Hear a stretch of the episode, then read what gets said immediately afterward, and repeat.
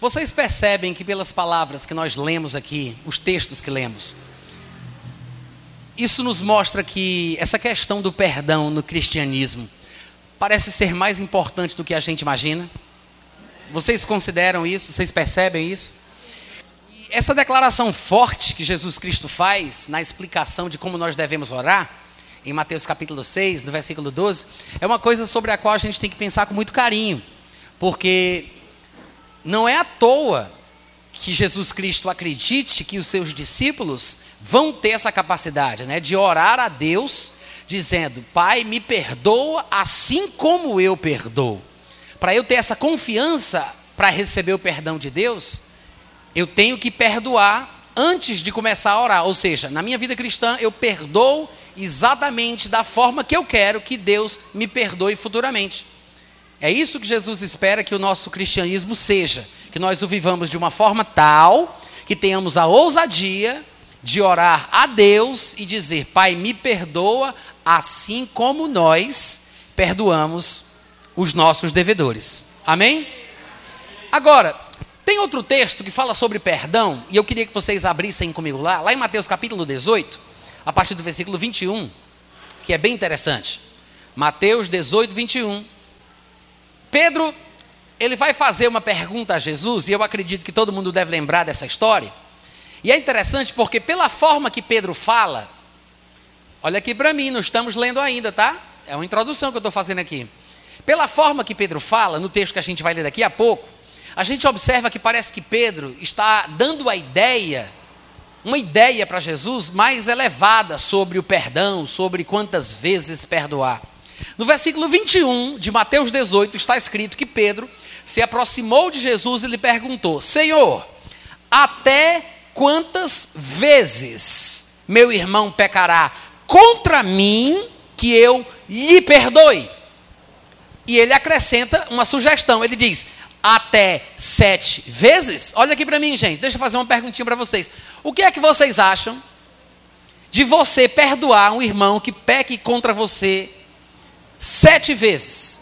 Você acha que é um número bom para perdoar alguém? Sete vezes? É um número bom ou não? É um número bom. Por que vocês estão dizendo que não? Sete vezes, gente. A pessoa pecou contra mim sete vezes. Eu, tem gente que não consegue perdoar duas. Eu acho que sete é um número bom. É um número bom. Eu acho. Não estou dizendo que é o que Deus espera de nós. Não estou dizendo que é o que Jesus quer que a gente faça. Mas eu acho que sete é um número bom. Muita gente não consegue perdoar nem duas vezes. E não sei por que vocês ficam dizendo, não, como se vocês perdoassem mais do que uma vez, né? Sete é um número bom, só que não é fácil. Quando Pedro diz assim, até sete vezes, gente, Pedro sabe que está sendo generoso. Pedro sabe que está sendo generoso, porque perdoar mais de uma vez a mesma pessoa pelo mesmo erro, tenha paciência. Mas vem Pedro com toda a sua espirituosidade, não é espiritualidade, espirituosidade. Aí ele diz: Senhor, até quantas vezes? Que tal? Sete. Eu acho, eu acho que ele esperava um elogio da parte de Jesus Cristo. Como se Jesus fosse dizer: parabéns, outra vez te digo, parabéns. Mas o que é curioso é que Jesus diz: não te digo que até sete vezes, mas até 70 vezes 7.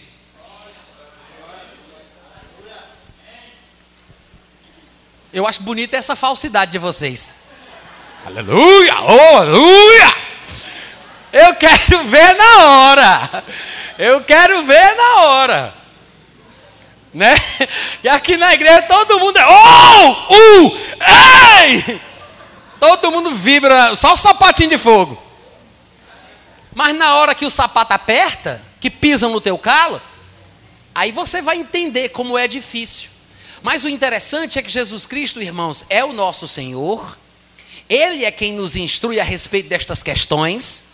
E ele diz que não pode ser até sete. E a gente sabe que é difícil perdoar uma. E ele diz: não é para parar no sete, é setenta vezes sete.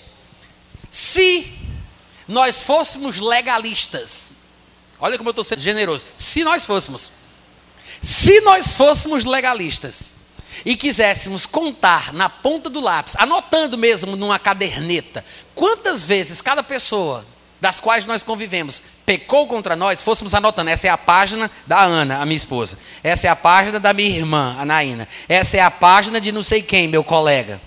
Se todas as vezes eu fosse anotando cada uma das coisas que foram feitas, até chegar em 470, era melhor do que deixar fluir. Porque esse negócio de deixar fluir não funciona, porque tem gente que não consegue perdoar nem a segunda vez. Talvez fosse melhor sermos legalistas e perdoar de acordo com o que foi declarado na contagem de Jesus, que é 470 vezes, do que simplesmente dizer, não, deixa fluir, não precisa ficar desse negócio de ficar contando, não, deixa de ser legalista, só perdoa. Eu acho que é melhor ser legalista nessa hora.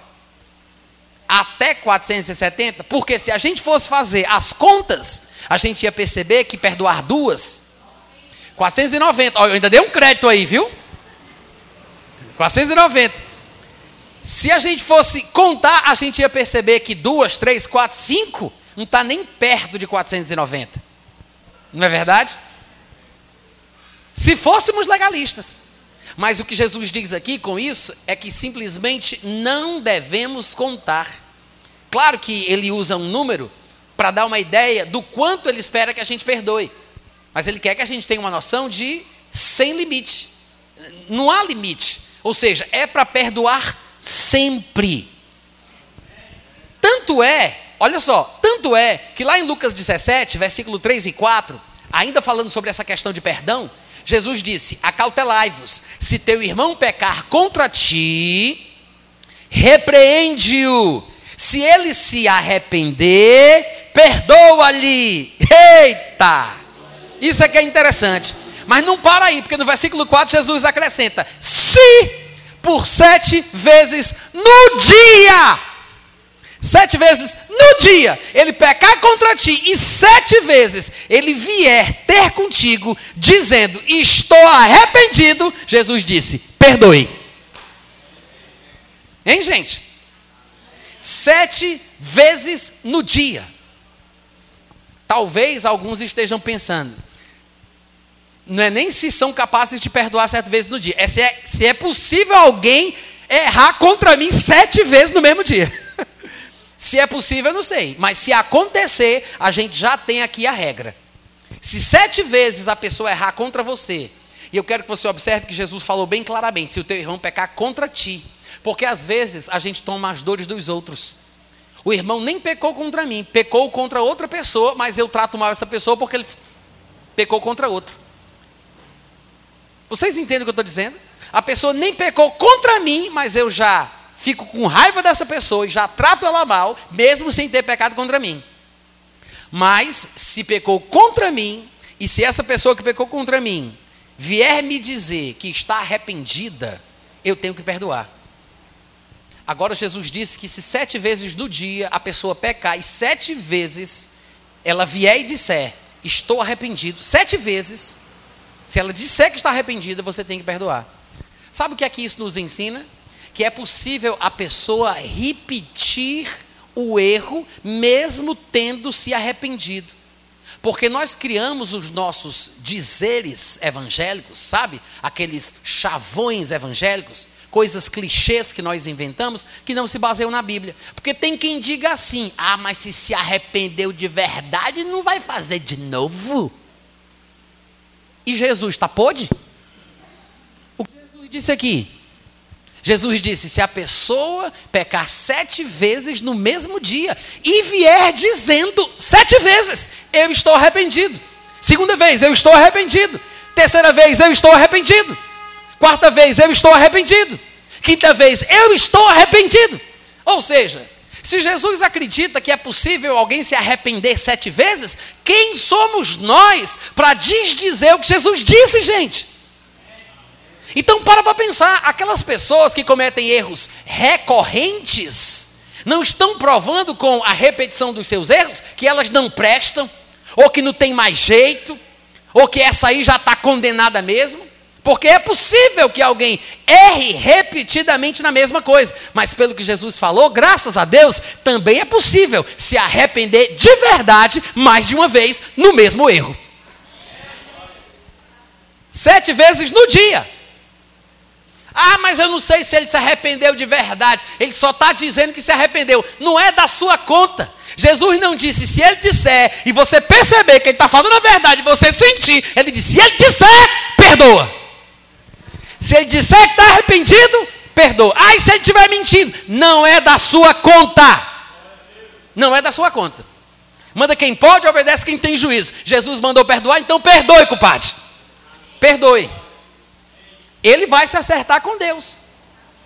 Ah, mas eu não vou perdoar, não, porque ele isso, ele aquilo. Se ele está errado, ele vai prestar contas com Deus. O erro dele não justifica o seu erro. Amém? Um erro não justifica outro. Então é interessante a gente observar que temos que ter uma atitude de amor, porque o perdão é uma expressão de amor, e nós devemos perdoar quantas vezes forem necessárias. E é possível a pessoa pecar mais de uma vez e se arrepender mais de uma vez na mesma área ou contra uma mesma pessoa. Uma situação que às vezes acontece é o seguinte: falando ainda sobre essa passagem de Mateus 18, 23 a 35, aliás, desculpa, essa passagem de Lucas 17, 3 e 4, quando Jesus Cristo falou sobre alguém pecar sete vezes no dia contra outra. Ainda sobre isso. Às vezes, a pessoa peca, ela sabe que pecou, e a pessoa contra quem ela pecou fica magoada contra ela. E a verdade é que às vezes as pessoas ofendidas não têm a espiritualidade necessária para perdoar assim tão facilmente. É por isso que eu disse: tem gente que não consegue perdoar nenhuma vez, o que dizer de sete vezes no mesmo dia. Mas, quando essa pessoa não é capaz de perdoar, o ofensor que cometeu a primeira afronta, a primeira ofensa, muitas vezes acaba não perdoando quem não lhe perdoou. Vocês entenderam o que eu falei? Ou seja, eu vou dizer de novo. Vamos supor que eu peque contra você. Eu fiz uma coisa contra você, falei mal de você pelas suas costas. E você soube que eu falei contra você. Aí você vem até mim para tomar satisfação, porque a Bíblia diz: se teu irmão pecar contra ti, você tem que repreender o irmão. Então observe, quando você está ofendido, quando alguém pecou contra você, você tem que ter a iniciativa de chegar até a pessoa e confrontá-la com a verdade. Não espere que as coisas se resolvam sozinhas.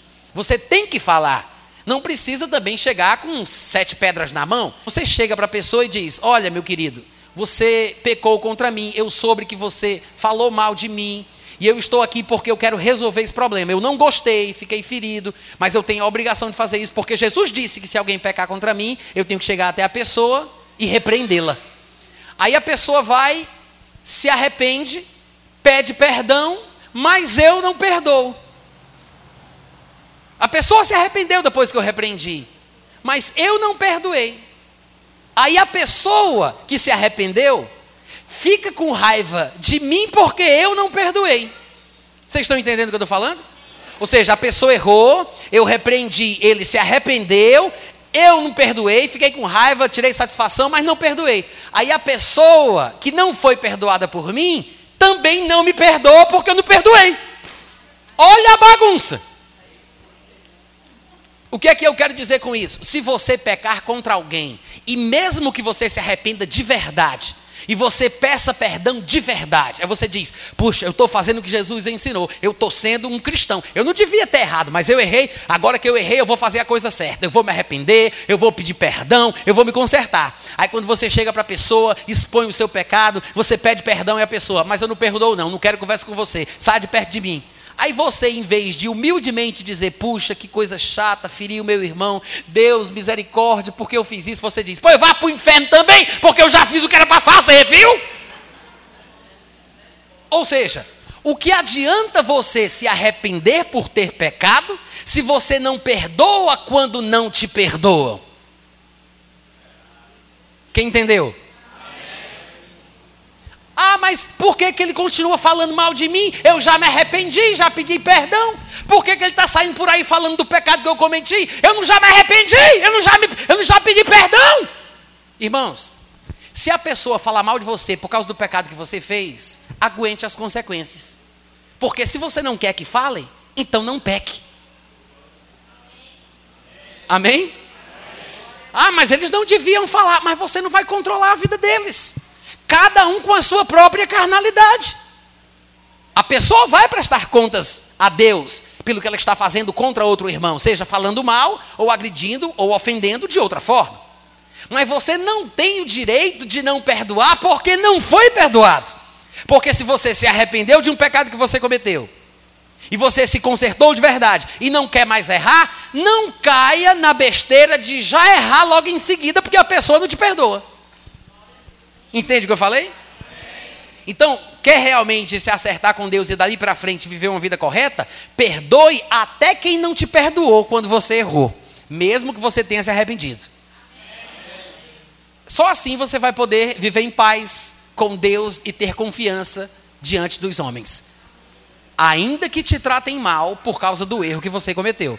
Todo mundo entendeu o que eu falei? Agora, Jesus Cristo, ele conta uma história, uma parábola, em Mateus capítulo 18, e eu queria que vocês abrissem comigo lá, por gentileza. Mateus 18, do versículo 23 em diante.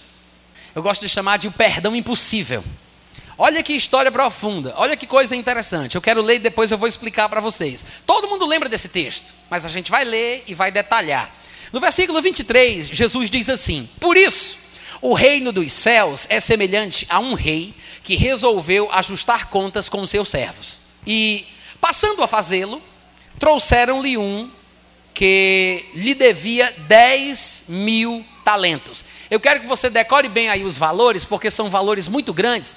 E se você tiver um celular com calculadora, a gente vai tentar calcular na ponta do lápis que números são esses que Jesus usa para contar a história. Porque a gente tem que entender o que é que Jesus quer dizer com cada valor que ele usa na história que ele conta, tá bom? 10 mil talentos.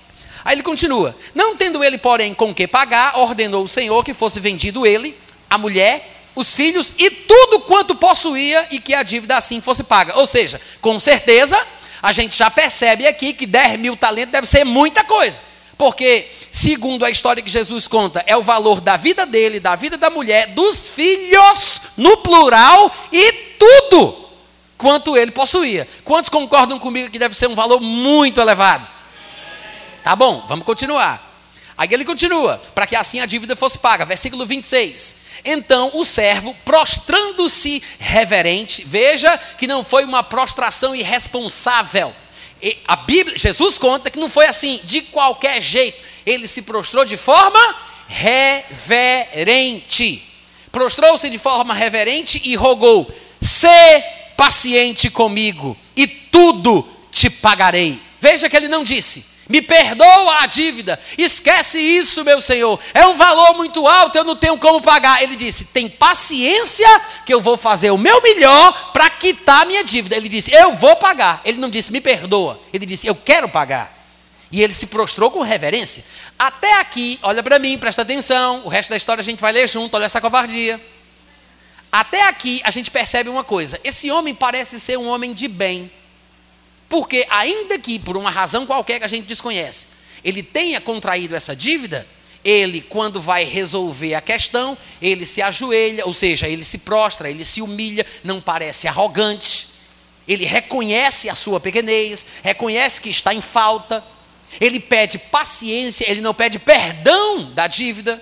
Ele diz, eu vou pagar. Ele não diz, não tem como pagar, ainda que fosse tão alta a dívida, a ponto de ter que ser vendido ele, a mulher, os filhos e tudo que ele possuía. Até aqui, nessa história, a gente pode até admirar esse homem. Vocês concordam comigo? Porque são características positivas as que ele apresenta na história que Jesus conta. Só que a história não termina aqui.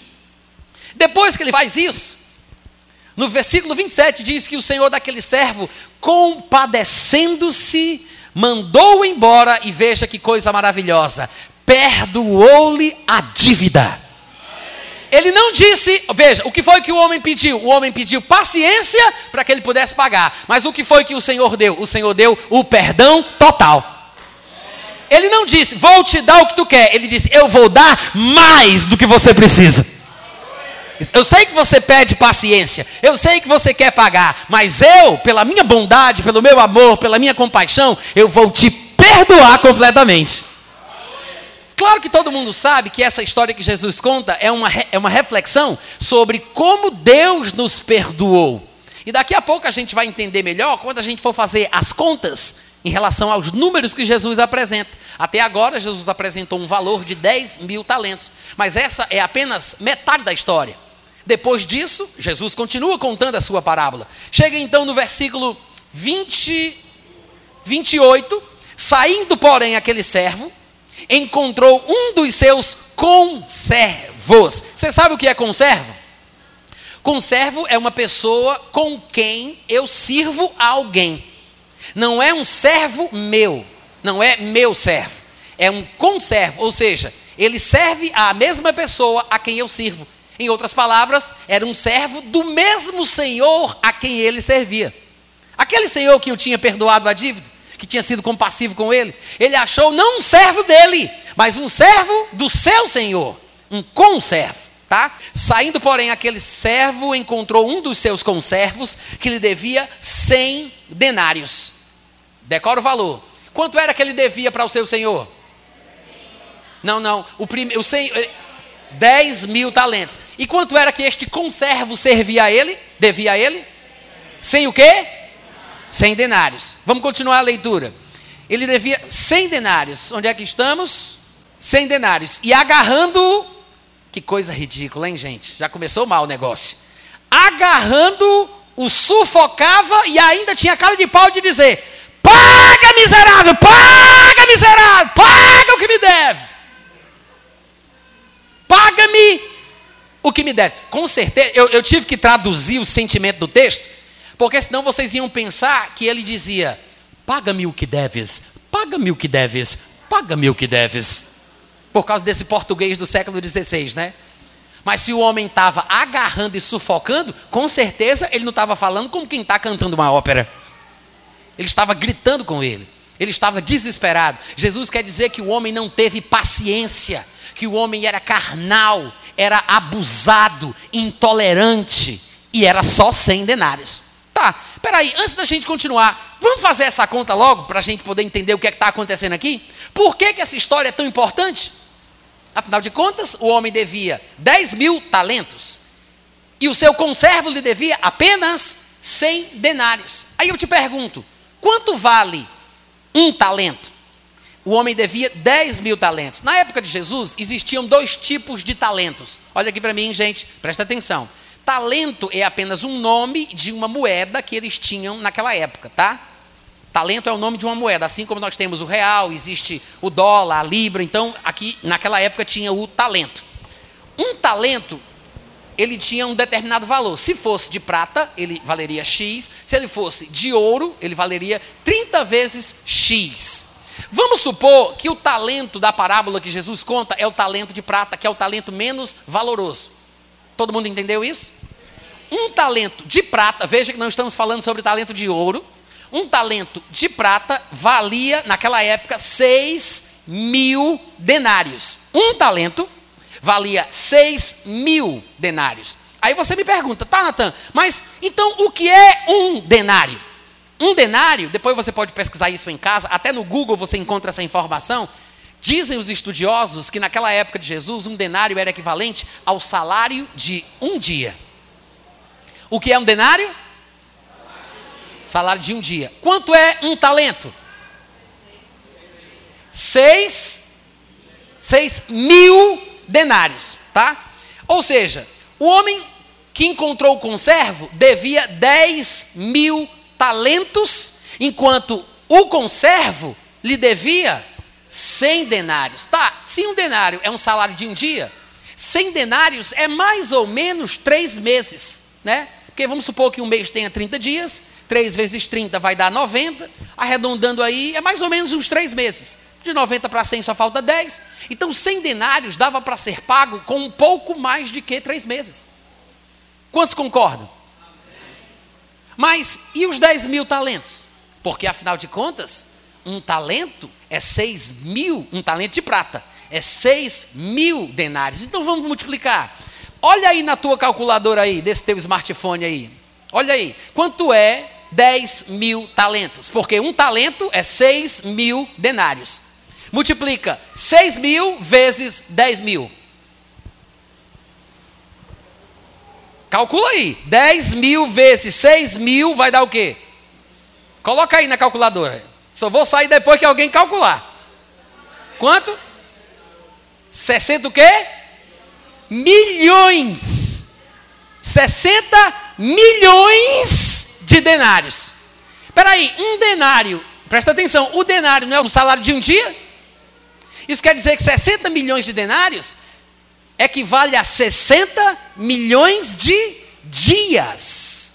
Em outras palavras, se 60 milhões de denários era a dívida daquele homem, e se a gente dividir isso por 360 dias, a gente está arredondando aqui o ano para o cálculo judaico, porque o ano judeu são 360 dias. Se a gente dividir 60 milhões para 360, dá quanto? Calcula aí para mim.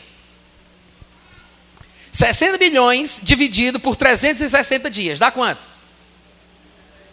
Cadê o contador? 166 mil o quê?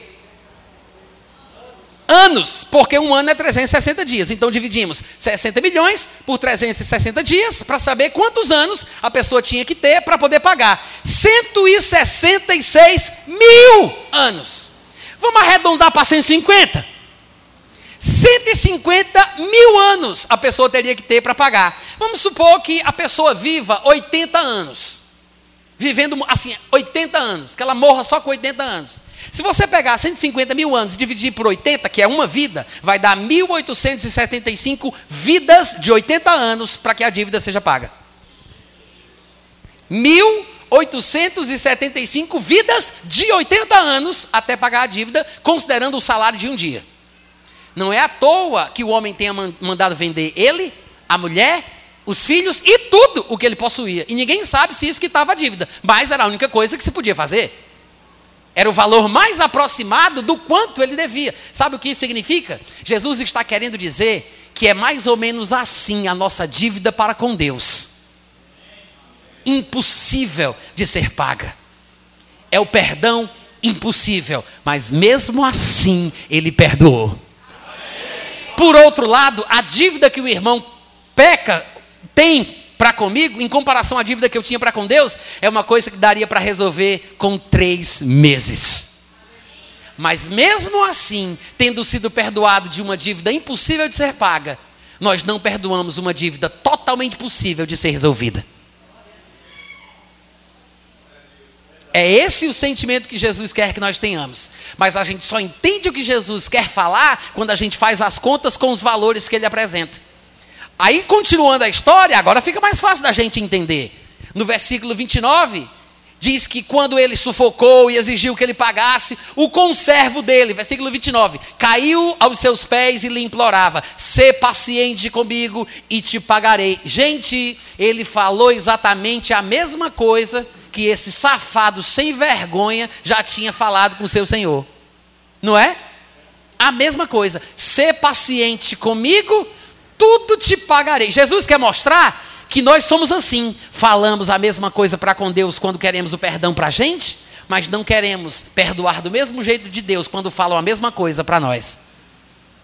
Nós falamos para Deus, ser paciente, que eu vou, me, eu, vou, eu vou consertar, eu vou resolver, eu vou melhorar. Deus tem paciência comigo, Deus tem misericórdia. A gente quer que Ele nos ouça. Mas quando as pessoas fazem a mesma coisa, pedindo perdão, pedindo misericórdia, reconhecendo seus erros, não somos como Deus para estas pessoas, agimos como Satanás.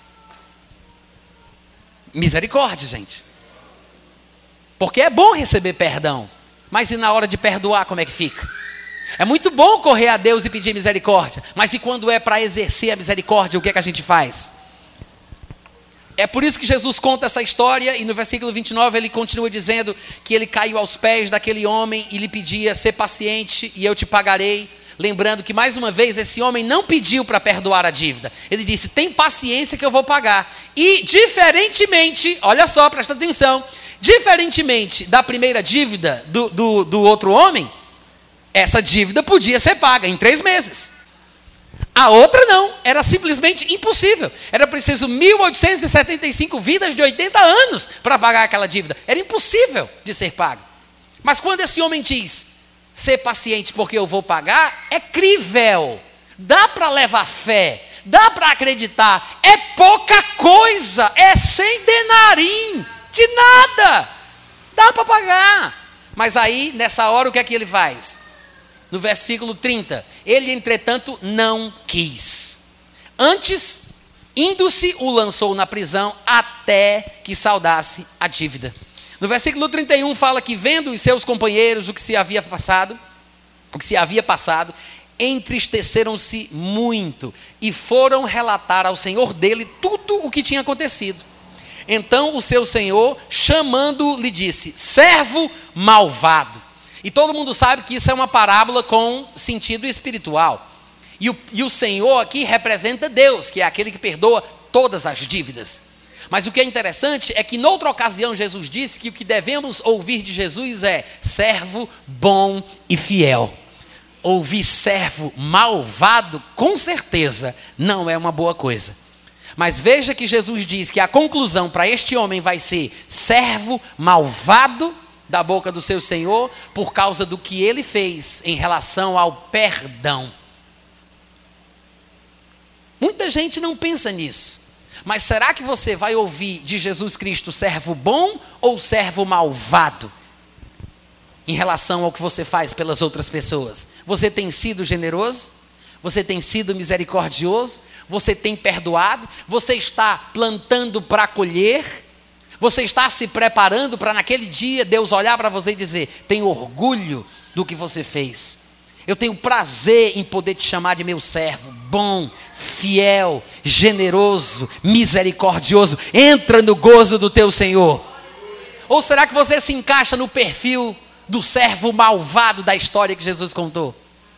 Que quer perdão, que é crente dentro da igreja, que levanta a mão, que ora em língua, que isso e que aquilo, mas na hora de perdoar é carrasco, é bruto, é intransigente, é um demônio encarnado. Não, para para pensar. Lembra aí de alguma pessoa que te ofendeu durante essa semana, com quem tu discutiu no colégio, da tua família, naquele grupo, daquele aplicativo que não vale nada, WhatsApp. Porque o Telegram é melhor. Muito melhor. Para para pensar. Como é que você se sente? O que é que você fez? Como você tratou aquela pessoa? Vocês estão me ouvindo, gente? Vocês estão pensando, né? Pois é, aí continuando a história, servo malvado, diz Jesus, contando a história no versículo 32, eu te perdoei aquela dívida toda porque me suplicaste. Não devias tu igualmente, igualmente, ou seja, irmãos, assim como nós somos perdoados, assim como sabemos o prazer que é receber perdão, nós deveríamos abençoar outras pessoas perdoando também. Deus sabe como eu, eu só eu me sinto feliz. Eu, eu Natan, estou falando de mim, como eu me sinto feliz. Quando eu posso abençoar alguém, uma pessoa que pensa que eu vou ficar com ódio, que eu vou maltratar, que eu vou pisar, e eu, e eu digo, eu te perdoo. Saber que eu estou alegrando alguém, dando prazer à pessoa, aliviando, tirando um peso das costas dela, dando um abraço, dizendo: Eu te amo, eu te amo, eu te perdoo. Porque eu sei o que é ser perdoado, gente. Eu sei o que é ser perdoado. Nós somos muito carrascos. Somos muito duros, muito maus. Por que nós somos assim se nós dizemos que amamos a Deus, que fomos perdoados por Ele? Por que a gente não perdoa? Minha esposa sabe como eu sou misericordioso, compassivo. Eu não sou perfeito, mas eu perdoo de verdade. Porque eu sei, eu sei como é bom receber perdão. E é isso que Jesus quer ensinar para a gente aqui, pessoal. Que nós temos que ser compassivos, misericordiosos, fraternalmente amigos e perdoar de verdade aqueles que nos ofendem, aqueles que nos maltratam. Em 1 Pedro, capítulo 4, versículo 8, ele disse: Acima de tudo, porém, isso é Pedro falando, tem de amor intenso uns para com os outros, porque o amor, ele é capaz de cobrir uma multidão de pecados. O amor é capaz. Mas se andarmos na carne, não vamos conseguir perdoar, porque o amor é um fruto do espírito. Quem anda na carne não consegue perdoar, mas quem anda no espírito perdoa com certeza. Amém, gente? Se nós fôssemos ler 1 João, e eu gostaria que vocês se sentissem estimulados para fazer isso. 1 João é uma das melhores epístolas que nós temos no Novo Testamento para entender a importância do amor. Ao longo de toda a primeira epístola de João, ele toca no amor mais de 40 vezes. Numa epístola tão pequena como essa, não é como Romanos, não é como 1 Coríntios, que são epístolas enormes. 1 João é uma epístola muito pequenininha. Se eu não estiver enganado, tem apenas cinco capítulos. São cinco ou são seis? Acho que são cinco. Cinco capítulos. É uma epístola pequena, mas dentro dessa epístolazinha, João fala sobre amor mais de 40 vezes. Olha só. Só entre 1 João, capítulo 4, versículo 7, a 1 João, capítulo 5, versículo 3, ou seja, só nesse espremido espaço do capítulo 4 ao 5, do versículo 7 ao 3, só nesse espaço, ele fala sobre amor 32 vezes.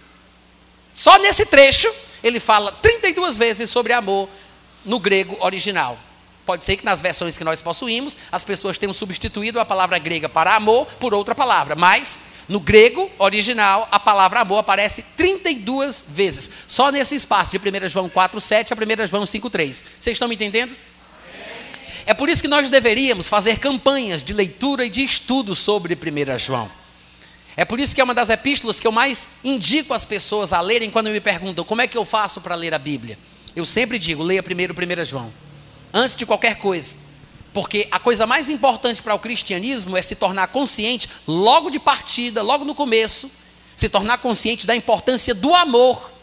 Porque João vai explicar que assim como fomos amados, nós temos que amar também. Assim como fomos perdoados, nós temos que perdoar também. E eu separei alguns, alguns versículos de 1 para mostrar para você como é importante o amor. Em 1 João 2,5 ele diz: Aquele, entretanto, que guarda a sua palavra, nele verdadeiramente tem sido aperfeiçoado o amor de Deus. Ou seja, não tem como, não tem como a pessoa dizer, eu tenho a palavra, eu sou um crente da palavra e não amar. Você só sabe se uma pessoa é da palavra de verdade, olhando o comportamento amoroso que ela tem.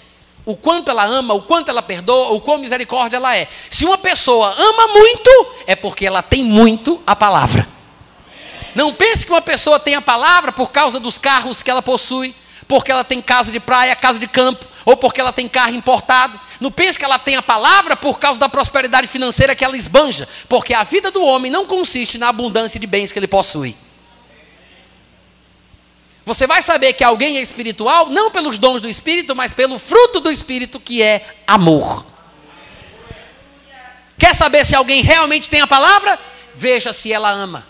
Porque a Bíblia diz que aquele que guarda a palavra, nesse de verdade, de verdade, nesse tem sido aperfeiçoado o amor. Porque a palavra de Deus não tem como fazer outra coisa a não ser multiplicar, aperfeiçoar esse amor que está em nosso coração. Em 1 João 2, ainda no capítulo 2, versículo 9, 10 e 11, ele diz: Aquele que diz assim, que está na luz, mas odeia o seu irmão, até agora, para falar a verdade, ele está nas trevas. Qualquer um que abre a boca para dizer que está na graça, está na palavra, está na verdade, está na luz, mas odeia o irmão, ele diz: Esse que diz que está na luz, mas odeia o irmão, na verdade ele está nas trevas. Aquele que ama o seu irmão, esse, sem dúvida, permanece na luz. E nele não há tropeço algum. Aquele, porém, que odeia o seu irmão, está mesmo é nas trevas, anda nas trevas e não sabe para onde vai, porque as trevas lhe cegaram os olhos. Mas veja que ele disse que o homem anda, só que ele anda no escuro. Ele está tateando, não consegue enxergar bem, mas ele está se locomovendo. E essa sensação de estar livre e podendo ir para cá ou para ali, lhe faz pensar que está tudo bem. Mas essa não é a vontade de Deus, ainda que ele esteja caminhando e andando, ele está andando no escuro. Porque lâmpada para os meus pés e luz para os meus caminhos é a palavra de Deus. Se alguém tem a palavra, ela não vai odiar o irmão. Quem odeia o irmão, o texto diz, não está na luz, está nas trevas. E ainda por cima, é cego, porque nem percebe isso. É forte ou não é? 1 João capítulo 3 agora, no versículo 14. Veja o que ele diz. Nós sabemos, ele não disse nós sentimos, nós achamos, nós cremos, ele disse nós sabemos que já passamos da morte para a vida, porque alguém profetizou sobre a nossa cabeça. É isso que ele fala? Porque alguém disse para mim: Eis que te digo, varão valoroso, tu és uma nova criatura. Não, ele disse: Sabemos que passamos da morte para a vida porque amamos os irmãos. Quer saber se você é salvo? Quer saber se você realmente foi resgatado das trevas? Se você saiu do reino da morte, do reino de Satanás? Basta você sondar o seu coração. Você ama o irmão? Você ama os irmãos? Aqueles que por Deus foram gerados? Se você ama aqueles que por Deus foram gerados, então você com certeza está na vida, está na luz. Eu só sei que eu nasci de novo. Eu só sei que passei da morte para a vida, porque eu amo. Amém, gente? Não precisa de profecia, não precisa de confirmação, ninguém vai colocar a mão sobre a minha cabeça e me dizer que eu sou filho de Deus ou não, que eu sou salvo ou não, porque eu sei se eu sou ou não sou. Porque eu sei que eu passei da morte para a vida quando eu amo. E ele continua: aquele que não ama continua morto, permanece na morte. Todo aquele que odeia o seu irmão, na verdade, é um assassino. E vocês sabem que todo assassino não tem a vida eterna permanente em si. Isso aqui é sério, sabe por quê? Porque ele está dizendo que alguém que se sente confortável em continuar com ódio de alguém é louco, porque uma pessoa dessa não vai ter a vida eterna permanente nele. Isso significa que é possível perder a salvação através de coisas como estas. A Bíblia ensina que há coisas que são feitas que podem fazer com que o nosso nome seja arriscado do livro da vida. Jesus aconselharia dizendo: guarda o que tu tens para que ninguém tome a tua coroa. É uma tolice achar que eu posso viver de qualquer jeito alimentar sentimento de ódio, de mágoa contra o irmão, porque quem odeia o irmão é um assassino, e a Bíblia diz muito claramente: um assassino não tem a vida eterna para sempre em seu coração. Está ouvindo isso? E ele continua, 1 João capítulo 4, versículo 20. Se alguém disser, eu amo a Deus, irmão Natan, você está falando isso aí, mas eu amo a Deus. Está certo. Se alguém disser que ama a Deus, e odiar o seu irmão, não é assim 1 João 4,20? Se dissermos, amamos a Deus, mas se alguém disser amo a Deus e odiar o seu irmão, é o quê? Por que, que é mentiroso, gente? Porque como é que alguém, como é que alguém não ama o irmão a quem ele vê, não ama o irmão a quem ele vê e vai amar a Deus a quem ele não vê? Ou seja, como é que a pessoa consegue fazer o mais difícil e não consegue fazer o mais fácil? Porque amar a Deus é mais difícil do que amar o irmão. É isso que João está dizendo aqui. Porque Deus não é visível. Como é que alguém pode amar a Deus a quem não vê? E não amar o irmão a quem vê? Porque o relacionamento com Deus, para começo de conversa, já é um relacionamento misterioso. Porque aquele que se aproxima de Deus tem que acreditar que Ele existe. Para você ver como o negócio é mais complicado. Primeiro eu tenho que acreditar que ele existe. Então como é que eu posso dizer que ama a Deus que eu não vejo, mas não amo o irmão a quem eu estou vendo na minha frente? É por isso que ele fala: quem diz isso pode ter certeza, é mentiroso. Porque se alguém consegue fazer o mais difícil, certamente vai fazer o mais fácil. Amém, gente? Ninguém consegue amar a Deus e não amar o irmão. Quem ama a Deus de verdade consegue também amar o irmão. E no versículo 12 do capítulo 4 de 1 João, ele diz assim: Ninguém jamais viu Deus, ninguém jamais viu Deus. Agora, eu vou explicar para vocês de forma bem prática. Se amarmos uns aos outros, Deus permanece em nós e o seu amor é em nós aperfeiçoado. Uh, glória! Então, em outras palavras, você nunca viu Deus, ninguém jamais viu Deus. Como é que você vai fazer para o amor de Deus continuar em você? Basta você amar os irmãos a quem você vê. Amém? E em 1 João 4,17, ele diz assim: Nisto é em nós aperfeiçoado o amor, para que no dia do juízo nós possamos ter confiança. Pois, segundo Jesus Cristo é, também somos nós neste mundo. Eu já vi muitos colegas de trabalho, outros pregadores do Evangelho, falando sobre a última parte do versículo 17. Todo mundo gosta de falar frases como estas. Porque tal qual ele é, somos nós neste mundo. Oh, aleluia! Por quê? Essa ideia de poder, de vitória, de sucesso, de triunfo. Pá! Tal qual ele é, somos nós nesse mundo. Só que as pessoas desprezam o contexto. Sabe sobre o que o texto está falando? Sobre amar como Jesus ama. O contexto, não só do versículo, mas do capítulo e do livro inteiro de 1 João, é amar como Jesus ama. E ele diz assim: nisto é em nós aperfeiçoado o amor, ou seja, quando o amor em nós cresce, quando nós amamos mais, nós temos confiança no dia do juízo. Por quê? Porque o juízo é sem misericórdia para com aquele que não usou de misericórdia. Mas a misericórdia triunfa sobre o juízo. É o que diz Tiago no capítulo 2, versículo 13. O juízo é sem misericórdia para com aquele que não usou de misericórdia. Mas a misericórdia triunfa sobre o juízo. Nisto é em nós aperfeiçoado o amor para que no dia do juízo a gente possa ter confiança.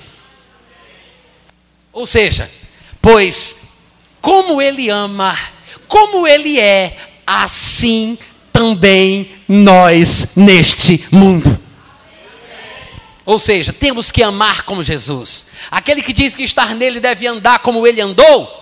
Se você for ler 1 João 2, se eu não me engano, 7, quando ele fala isso, você vê que ele está falando sobre amar como Jesus amava. Ser como ele neste mundo significa amar como ele amava. E é por isso, gente, que eu acho que nós temos que aprender com a oração de São Francisco. Quem aqui já ouviu falar da oração de São Francisco? Linda oração, linda. Tem um monte de crente metido a besta que não levanta nem a mão para não pôr, porque tem vergonha, né, de dizer, não, não sei nem o que é isso. Oração de São Francisco é aquela música que o pessoal grava e o pessoal canta.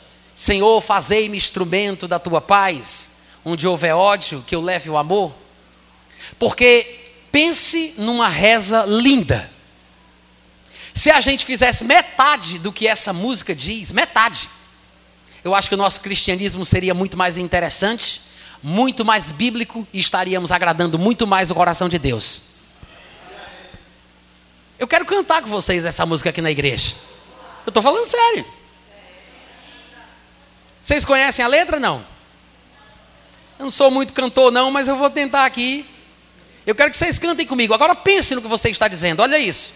Senhor, fazei-me instrumento da tua. Onde houver ódio, que eu leve o amor. Onde houver ofensa, que eu leve o perdão. Onde houver discórdia, que eu leve a união. Onde houver dúvida, que eu leve a fé. Onde houver erro, que eu leve a verdade. Onde há desespero, que eu leve a esperança. Onde houver tristeza, que eu leve a alegria. Onde houver trevas, que eu leve a luz. Ó oh, Mestre, fazer, procure mais, mais consolar do que ser consolado, compreender que ser compreendido. Ah, que serão, pois é dando que se recebe, é perdoando que se é perdoar, e é morrendo que se vive para a vida.